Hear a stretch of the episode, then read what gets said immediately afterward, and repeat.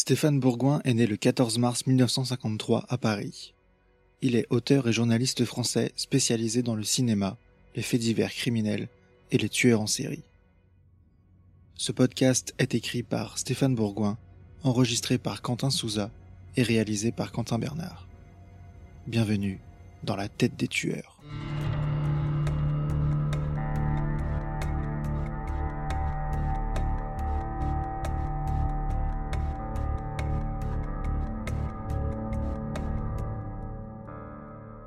Attention, certains termes de cet épisode pourraient heurter la sensibilité des plus jeunes. La nuit du 22 juillet 1991, deux policiers en patrouille dans les rues de Milwaukee aperçoivent un homme noir qui leur fait signe, une menotte accrochée au poignet.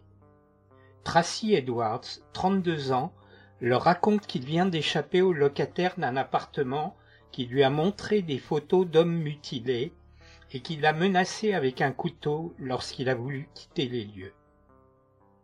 Lorsqu'ils se rendent sur place, au 924 North 25th Street, la cage d'escalier des Oxford Apartments dégage une odeur nauséabonde de décomposition qui s'amplifie devant la porte de l'appartement 213. L'homme qui leur ouvre est Jeffrey Dahmer un homme blond de 31 ans. Dans le deux pièces, les policiers sont confrontés à une vision de l'enfer. Des photos couleurs montrent en gros plan des cadavres mutilés. Le frigo contient quatre têtes coupées, cinq autres sont disposées dans un carton et dans un tiroir. Le congélateur révèle des poumons, des intestins, des reins, et un cœur emballé individuellement. Des mains et des parties génitales en putréfaction sont empilées dans une boîte. En tout, la police récupère les membres d'onze victimes différentes dans l'appartement de Jeffrey Dahmer. La chambre à coucher de Dahmer est la place la plus riche de souvenirs. Outre les clichés découverts par l'officier Muller dans le tiroir de la commode, une boîte d'ordinateur contient un album photo qui décrit les différentes mutilations infligées au corps ainsi que deux crânes. Un cabinet métallique à deux tiroirs révèle trois crânes dans le compartiment supérieur et toute une série d'ossements humains dans le second tiroir. Devant la boîte à ordinateur, un baril d'acide bleu dégage une effroyable puanteur lorsque les enquêteurs en soulèvent le couvercle. Diverses portions de squelettes et quatre torses flottent dans la solution chimique. Les détectives ne sont pas au bout de leur peine. Le large placard mural de la chambre à coucher est entièrement consacré à l'œuvre macabre de Damer.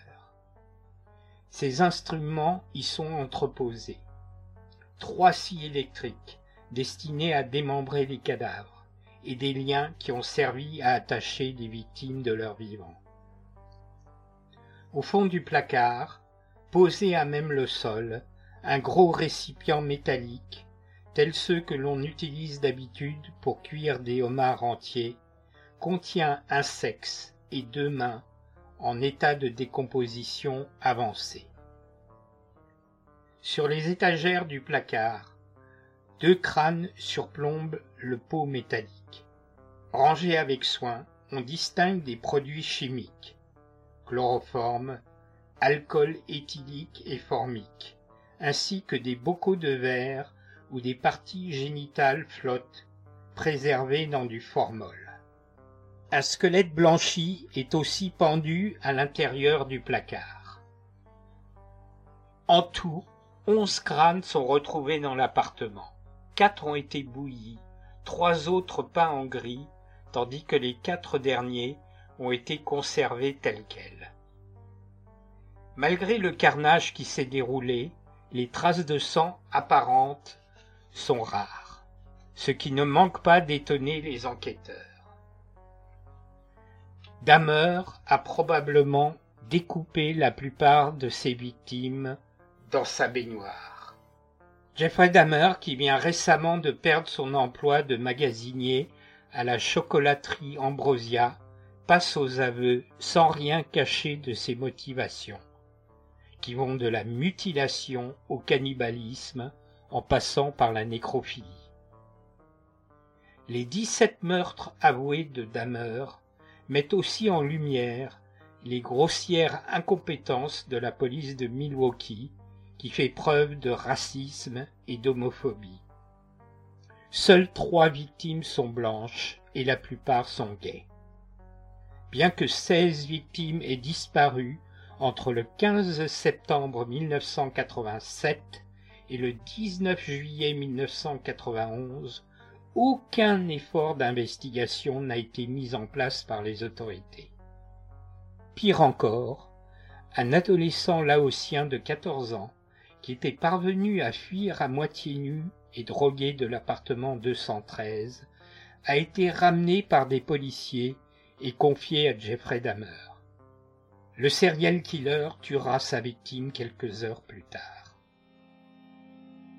L'arrestation et l'ampleur des crimes du cannibale de Milwaukee choquent l'Amérique, qui est alors fascinée par le film Le silence des agneaux.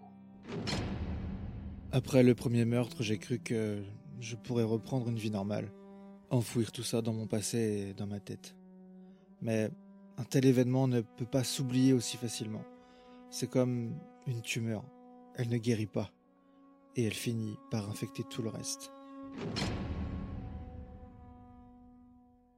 Fils d'un chimiste industriel, Jeffrey Dahmer est né en 1960 à Milwaukee, mais il passe la majeure partie de son enfance dans la ville rurale de Bass dans l'Ohio.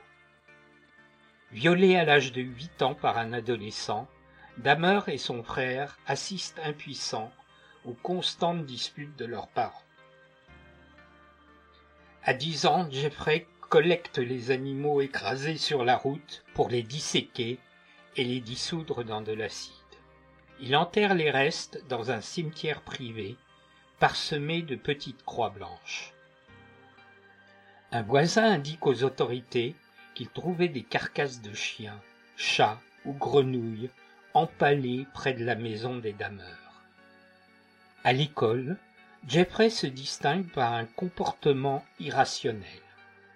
Il se met à hurler sans raison ou se déplace en marche arrière dans les couloirs du lycée. Ses camarades de classe qualifient son attitude par le terme de faire une dameur. Il devient alcoolique et se réfugie dans des fantasmes homosexuels déviants. En juin 1978, son père quitte le domicile familial et la mère part s'installer dans le Wisconsin avec le plus jeune frère. Jeffrey est alors abandonné, seul, sans aucune nourriture pendant près d'un mois. Le 18 juin 1978, Dahmer prend en stop Stephen X, qu'il ramène à la maison pour lui offrir un verre. Lorsque X veut partir, Dahmer le frappe à la tête avec des haltères, puis il l'étrangle par terre avec la barre. Jeffrey garde le corps pendant deux jours, où il le dissèque pour manipuler les organes tout en se masturbant. Il jette la chair dans diverses poubelles et pulvérise les os qu'il dissémine sur la propriété. En août 1991, Dahmer conduit les autorités jusqu'au reste de X.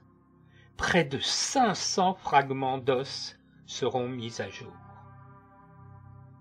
Sur les recommandations de son père, Dahmer s'engage trois ans dans l'armée, le 29 décembre 1978. Envoyé à Baumholder en Allemagne, il en est renvoyé le 26 mars 1981 à cause de ses problèmes d'alcoolisme. De retour aux États-Unis, il s'installe chez sa grand-mère, à West Alice, dans la banlieue de Milwaukee. Il travaille la nuit pour la chocolaterie Ambrosia mais il reste toujours hanté par ses fantasmes de nécrophilie. Il dérobe un mannequin qu'il utilise pour des jeux sexuels, tente de déterrer le cadavre d'un adolescent dans un cimetière, mais y renonce car le sol est gelé. Damer visite aussi de nombreuses entreprises de pompes funèbres dans l'espoir d'y trouver un corps. Il fréquente les saunas du quartier gay de la ville, où il drogue de nombreux hommes pour les violer une fois qu'ils se sont endormis. Neuf ans après le meurtre de Stephen Hicks, Damer drague Stephen Tuomi, avec qui il prend une chambre à l'hôtel Ambassador. Il se saoule et se réveille le lendemain matin auprès du cadavre du jeune homme de 28 ans. Damer n'a aucun souvenir de ce meurtre. Après avoir acheté une valise, il transporte le corps jusqu'au domicile de sa grand-mère où il le démembre. Damer y tue deux autres victimes en septembre 1987 et janvier 1988 avant que sa grand-mère ne lui demande de quitter les lieux, car elle est incommodée par les odeurs des soi-disant expériences chimiques de son petit-fils. Le 25 septembre 1988, Damer emménage dans l'appartement 213 des Oxford Apartments, où il assassine 13 jeunes hommes. Dès le lendemain de son aménagement, Jeffrey est arrêté pour l'agression sexuelle d'un jeune laotien de 13 ans à qui il a offert 50 dollars pour poser nu. Le 30 janvier 1989, il est condamné à un an de prison, mais la justice lui accorde le droit de sortir toutes les nuits pour garder son emploi à la chocolaterie. Pour les treize meurtres qu'il commet entre mars 1989 et juillet 1991, Jeffrey utilise toujours le même mode opératoire. Il réduit en poudre des pilules d'un puissant somnifère qu'il place au fond d'un verre qui sera offert à ses futures victimes. Il part draguer dans des bars gays de Milwaukee où il propose de l'argent pour des photos de nus. Une fois que la victime s'est endormie sur son canapé, Damer la déshabille et lui impose une relation sexuelle avant de la photographier dans des poses explicites. Il ingurgite ensuite beaucoup d'alcool et étrangle l'homme évanoui avant de le démembrer avec une scie ou un couteau électrique. Le véritable mobile de ces crimes est que Jeffrey ne supporte pas que ses rencontres d'un soir l'abandonnent. Il veut les garder à tout jamais auprès de lui. Les têtes sont très importantes, car elles représentent l'essence même d'un individu, selon les termes employés par le tueur en série. Pour ceux qu'il préfère, Damer cuisine des morceaux de leur chair. Un biceps époilé, des cœurs sont assaisonnés avec du poivre et de la sauce à viande. Le 25 mars 1989, par exemple, il rencontre Anthony Lee Sears, un noir de 25 ans, dans le club La Cage aux Folles. Sears, qui a connu quelques problèmes avec la loi, notamment pour vol à l'étalage et utilisation frauduleuse d'une carte de crédit, dirige maintenant un restaurant, mais aspire surtout à devenir mannequin. Il adore qu'on le prenne en photo et accepte avec enthousiasme la proposition pécuniaire de Damer, qui se prétend originaire de Chicago et en visite chez sa grand-mère. Celle-ci est absente pour quelques jours, et Jeffrey sait qu'il peut prendre son temps. Les deux hommes font l'amour avant l'enchaînement fatal et habituel. Strangulation, fellation post-mortem, masturbation et éjaculation sur le cadavre, suivi du démembrement. Il garde la tête qu'il plonge dans une bassine d'eau bouillante où il a ajouté un puissant détergent. Il nettoie ensuite le crâne de toute trace de chair, le laisse sécher avant de le peindre en gris, afin qu'il ressemble aux modèles en plastique vendus dans le commerce qui sont destinés aux étudiants en médecine. La tête d'Anthony Sears sera retrouvée près de deux ans plus tard dans l'appartement de Damer. J'ai gardé la tête après l'avoir fait bouillir pour en enlever toute la chair, de même pour sa queue de cheval et ses parties génitales. Il faut environ une heure pour faire bouillir une tête. Au moment de mon arrestation, elle se trouvait dans le petit placard noir de mon appartement. Je l'avais trouvé tellement beau que le désir de le garder, au moins en partie, a été plus fort que le risque de me faire prendre. C'est à ce moment-là que j'ai commencé à fantasmer sur l'idée de créer une sorte de, de temple et d'hôtel avec dix crânes alignés, pendant que l'encens brûlerait en permanence des deux côtés. Je voulais acheter un fauteuil en cuir noir pour m'installer confortablement face à cet hôtel pour admirer ma collection. À la même époque, je regardais beaucoup Le Retour du Jedi. Plus tard, ce fut au tour de l'Exorciste 3, surtout les passages qui tournent autour du personnage de l'empereur et de Satan pour le second. Les deux sont des individus qui contrôlent les autres grâce à des pouvoirs magiques que j'espérais acquérir à mon tour grâce à ce temple. Je suis fasciné par leur regard, ces yeux jaunes qui produisent un effet diabolique. Je me suis rendu chez un opticien pour acheter des lentilles de contact de cette couleur que j'ai portées à plusieurs reprises dans des clubs gays. Les passages de ces deux films me servaient principalement à me mettre dans l'ambiance avant de partir à la recherche nouvelle victime. Je suis d'ailleurs tout aussi corrompu et maléfique que les personnages de ces deux films. Le 14 mai 1990, Jeffrey Dahmer emménage au 924 North 25e rue ou Oxford Apartments. Moins d'un mois après son installation, Jeffrey pend la crémaillère en étranglant la première de ses douze victimes suivantes. C'est un quartier déshérité, où les gens ont un revenu modeste et sont à 70% de race noire. 90% des habitants y sont locataires et les loyers sont bas. 280 dollars en moyenne, comparés à ceux du reste de la ville, qui sont de 375 dollars.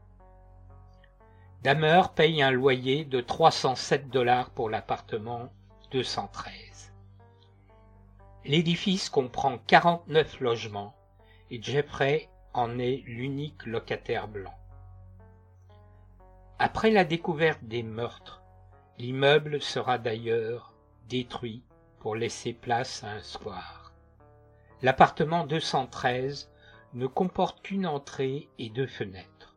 On pénètre directement dans le salon qui sert aussi de salle à manger, avec un coin cuisine à gauche en entrant. De l'autre côté de la porte d'entrée, donc à droite, un placard fait face à la chambre à coucher, avec une salle de bain attenante. Il n'y a pas de communication entre la chambre à coucher et la salle de bain. Les portes de ces deux pièces s'ouvrant sur le living room.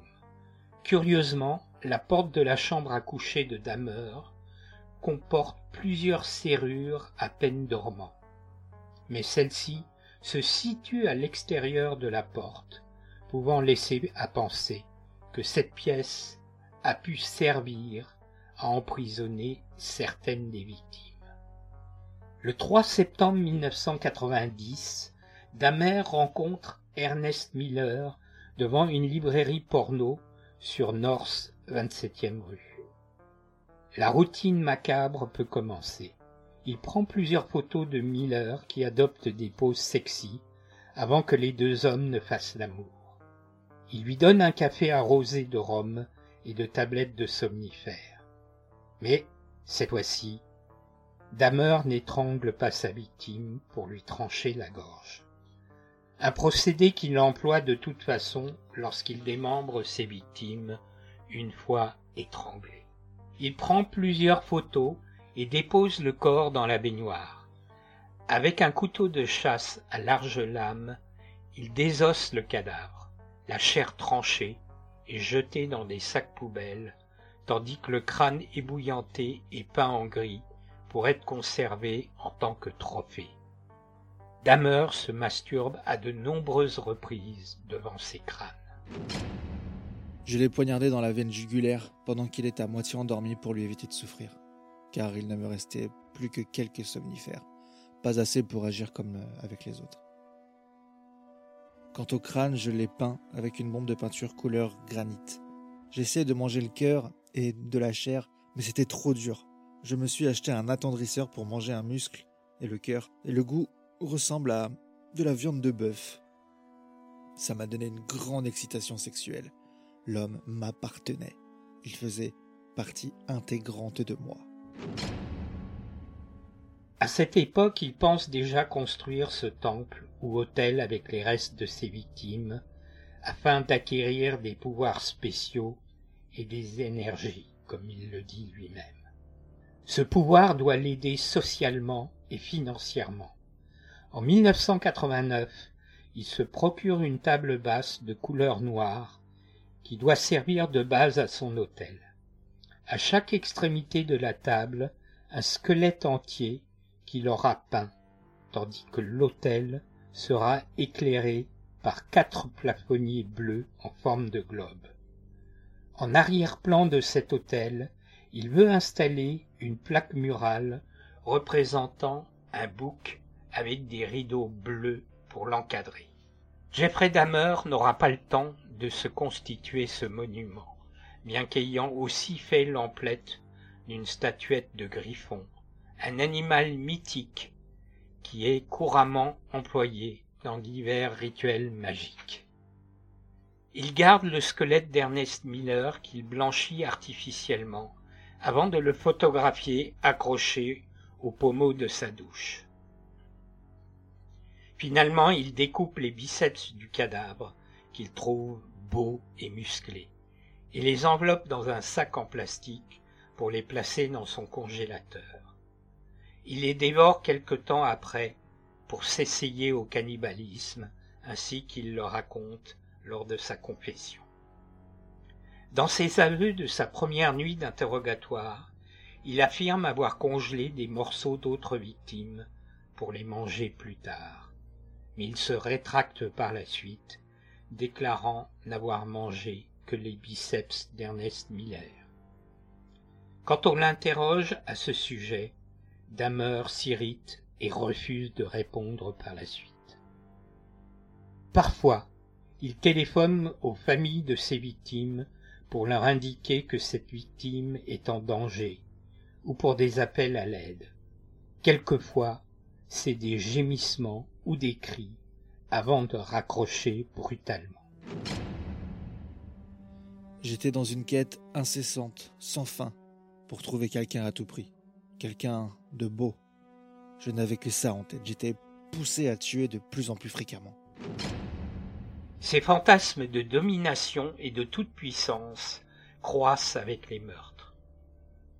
Jeffrey Dahmer rêve de se créer un harem d'esclaves sexuels des sortes de zombies qu'il pourrait commander au doigt et à l'œil. Pour ce faire, il lobotomise ses victimes encore vivantes en perçant leur crâne avec une perceuse électrique, puis en leur injectant du chlorure. Je leur perçais le crâne jusqu'au cerveau, environ 5 à 7 cm. Je voulais les garder vivants avec moi et j'espérais ainsi les contrôler, pour ne plus rester seul.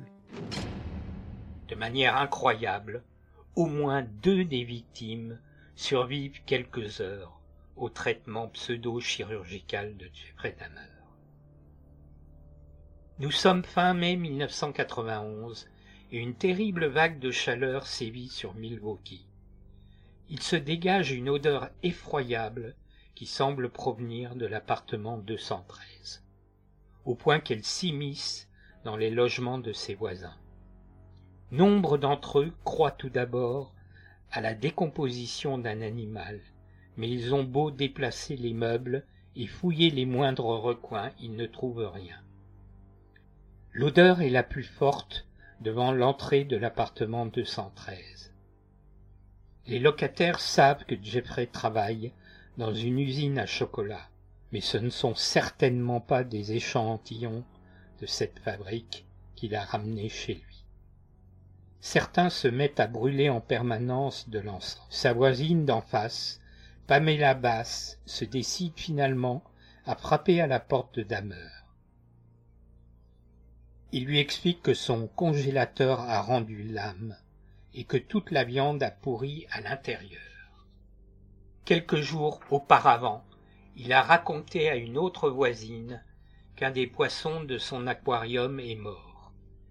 Finalement, il promet à Pamela Bass de faire en sorte que l'odeur disparaisse.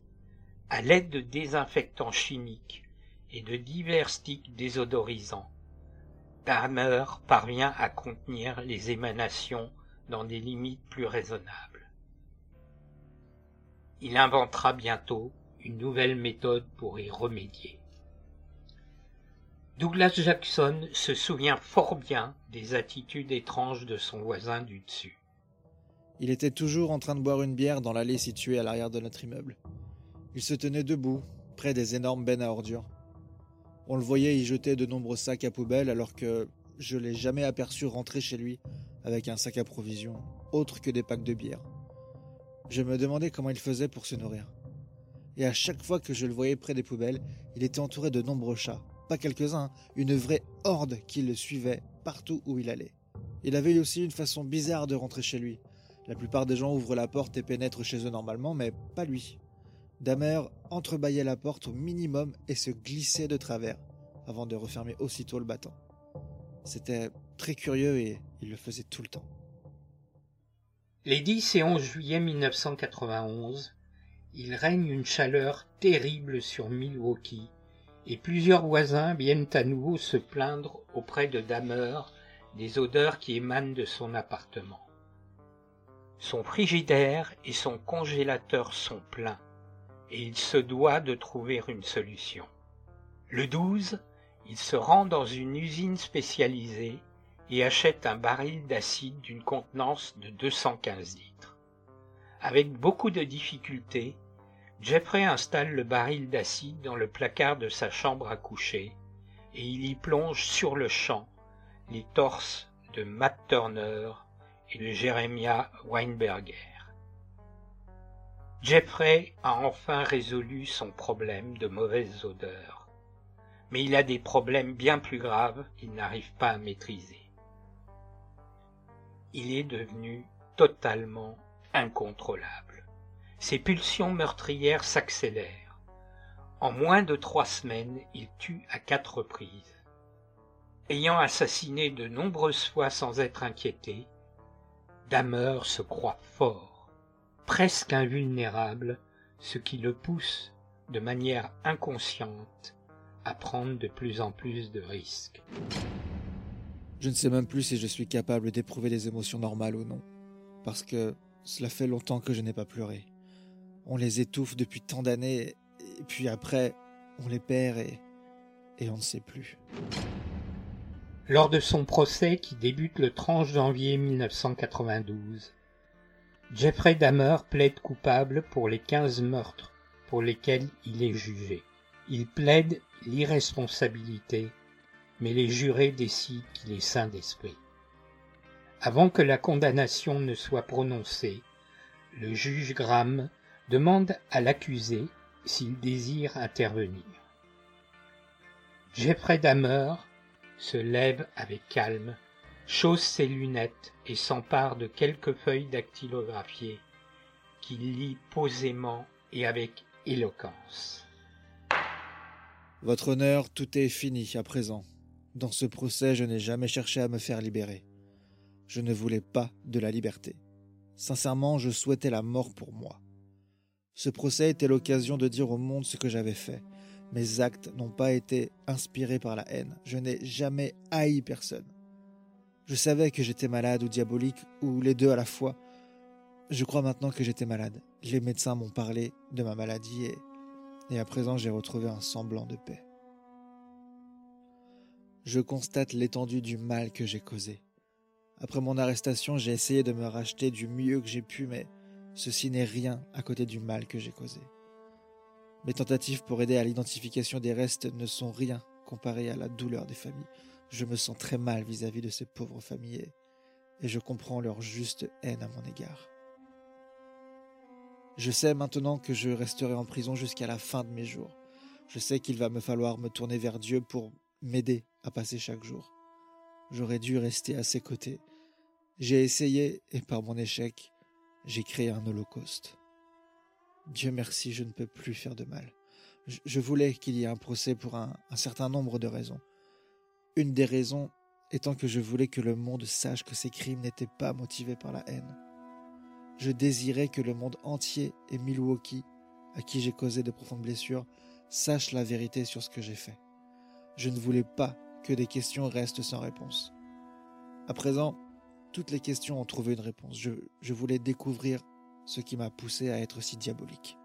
J'assume l'entière responsabilité de mes actes. J'ai fait souffrir beaucoup, beaucoup de gens. Pour en finir, je veux simplement dire que j'espère que Dieu m'a pardonné je crois qu'il l'a fait. Je sais que la société ne me pardonnera jamais, je sais que les familles des victimes ne pourront jamais, jamais me pardonner ce que j'ai fait, mais s'il existe un Dieu au ciel, je jure de prier tous les jours pour leur pardon, si jamais leur douleur s'efface un jour. J'ai vu leurs larmes, et si seulement je pouvais donner ma vie pour qu'ils retrouvent leurs disparus, je le ferais sur le champ. Je suis réellement tellement désolé. Votre honneur, je sais que vous allez me condamner dans quelques instants. Je ne demande aucune considération. Je veux que vous sachiez que les officiers de police assignés au tribunal et à la prison m'ont toujours très bien traité. Je veux que tout le monde le sache et ils ne m'ont accordé aucun traitement de faveur. Je sais que mon existence en prison sera terrible, mais je le mérite pour tout ce que j'ai fait. Merci, votre honneur, je suis maintenant prêt à écouter votre sentence qui, je le sais, sera la peine maximum. Je ne demande aucune considération. Le 15 février 1992, le tueur cannibale est condamné à 936 années de prison. Pendant son incarcération à la prison de Portage, Dahmer est assassiné le 28 novembre 1994 à coups de barre de fer par un autre détenu Christopher Scarver, qui tue aussi un autre détenu.